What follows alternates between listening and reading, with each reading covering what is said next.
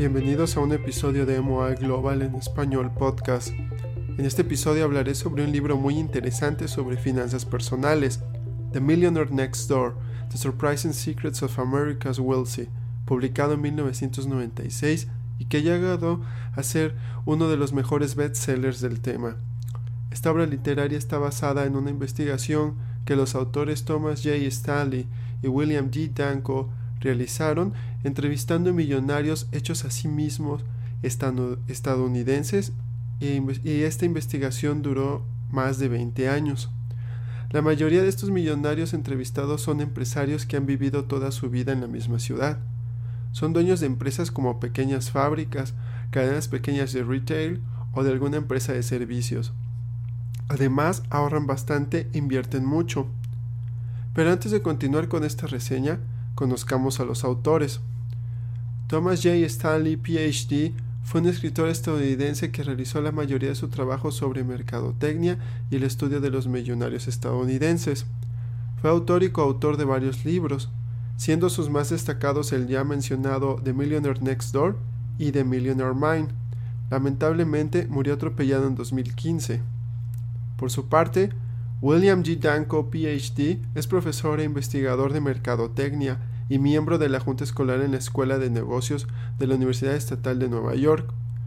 Su trabajo se enfoca en el estudio del comportamiento de los consumidores, especialmente en el estudio de los millonarios estadounidenses.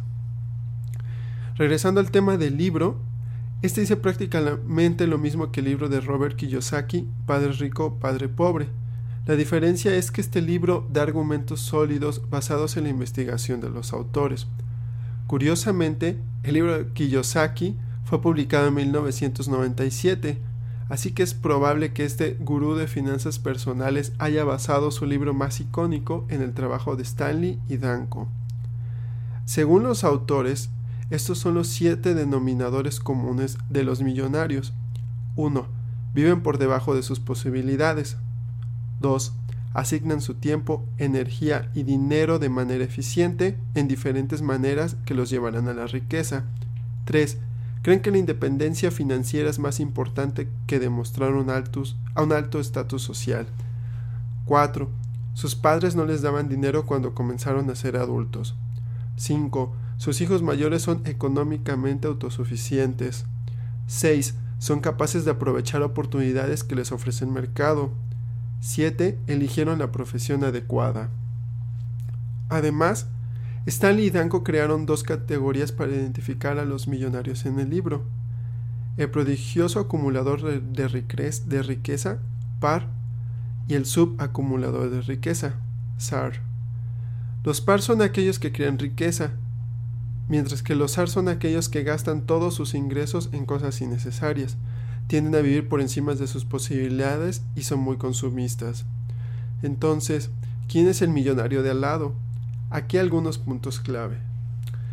Realizan un presupuesto familiar anual para saber lo que gastan en alimentos, alimentos fuera de casa, regalos, vestimenta, fiestas, bebidas, créditos, vacaciones, inscripciones a clubes deportivos, etc. Además, sus ingresos son altos, se establecen objetivos diarios, semanales, mensuales y anuales. Prefieren utilizar tarjetas de crédito como Mastercard o Visa en vez de utilizar tarjetas de crédito exclusivas como la de American Express. Como no les importa su estatus social, prefieren vivir en zonas menos costosas, lo que les permitirá gastar menos, pagar menos impuestos sobre sus casas e invertir más. Se preocupan mucho por su bienestar económico, invirtiendo mucho de su tiempo consultando asesores de inversiones profesionales, buscando contadores de calidad y educándose sobre cómo invertir sabiamente. No conducen autos de lujo y conducen el mismo auto por años, inclusive por décadas, al igual que Warren Buffett. No visten trajes caros, tampoco calzado caro. Pueden vivir más de una década sin trabajar, viviendo únicamente de su fortuna. No mantienen a sus hijos adultos, no les compran ni ayudan a comprar sus casas, ni les dan regalos anuales de dinero en efectivo, ni nada similar. Dejan que sus hijos sean autosuficientes. Pero eso sí, se preocupan por invertir en educación tanto de sus hijos como de sus nietos. Ya mencioné que la mayoría son dueños de negocios e inversores. Ser dueños de negocios hace que sean excelentes inversores, invirtiendo cerca del 20% de sus ingresos anuales. Toman sus propias decisiones de inversión, invirtiendo mayoritariamente en acciones y fondos de inversión. Además, podríamos decir que son auténticos inversores en valor, ya que invierten a largo plazo, con las mismas posiciones en su cartera.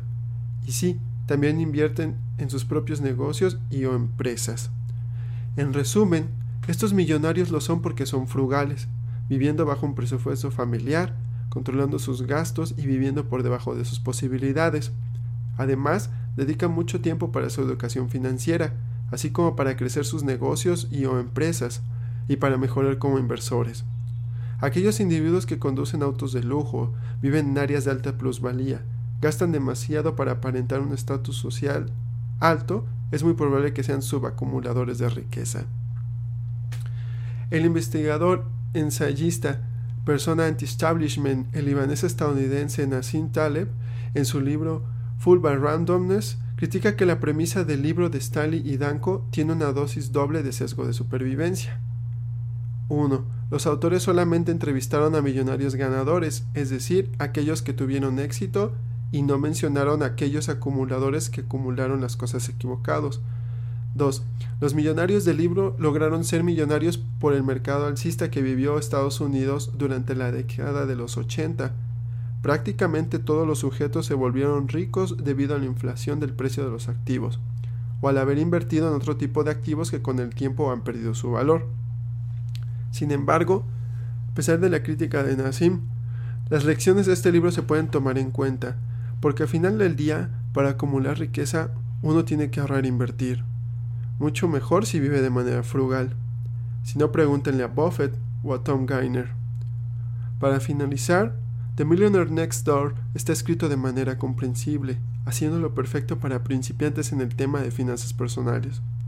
Muchos empiezan el tema de finanzas personales con el libro de Kiyosaki que ya mencioné. Sin embargo, este libro sería perfecto para acompañar la obra de Robert, inclusive sería mejor empezar con este libro. Muchas gracias por haber escuchado esta breve reseña. Espero que haya sido útil y su interés por este libro los lleve a leerlo. Las lecciones aprendidas sin duda serán muy valiosas. Nos vemos en el próximo episodio de MOI Global en español podcast. Desde 2017, The Manual of Ideas, ahora MOI Global, está expandiéndose al mercado hispanohablante. MOI Global en español ofrece contenido para inversores hispanos inteligentes. Para conocer más, visita www.moiglobal.com diagonal español.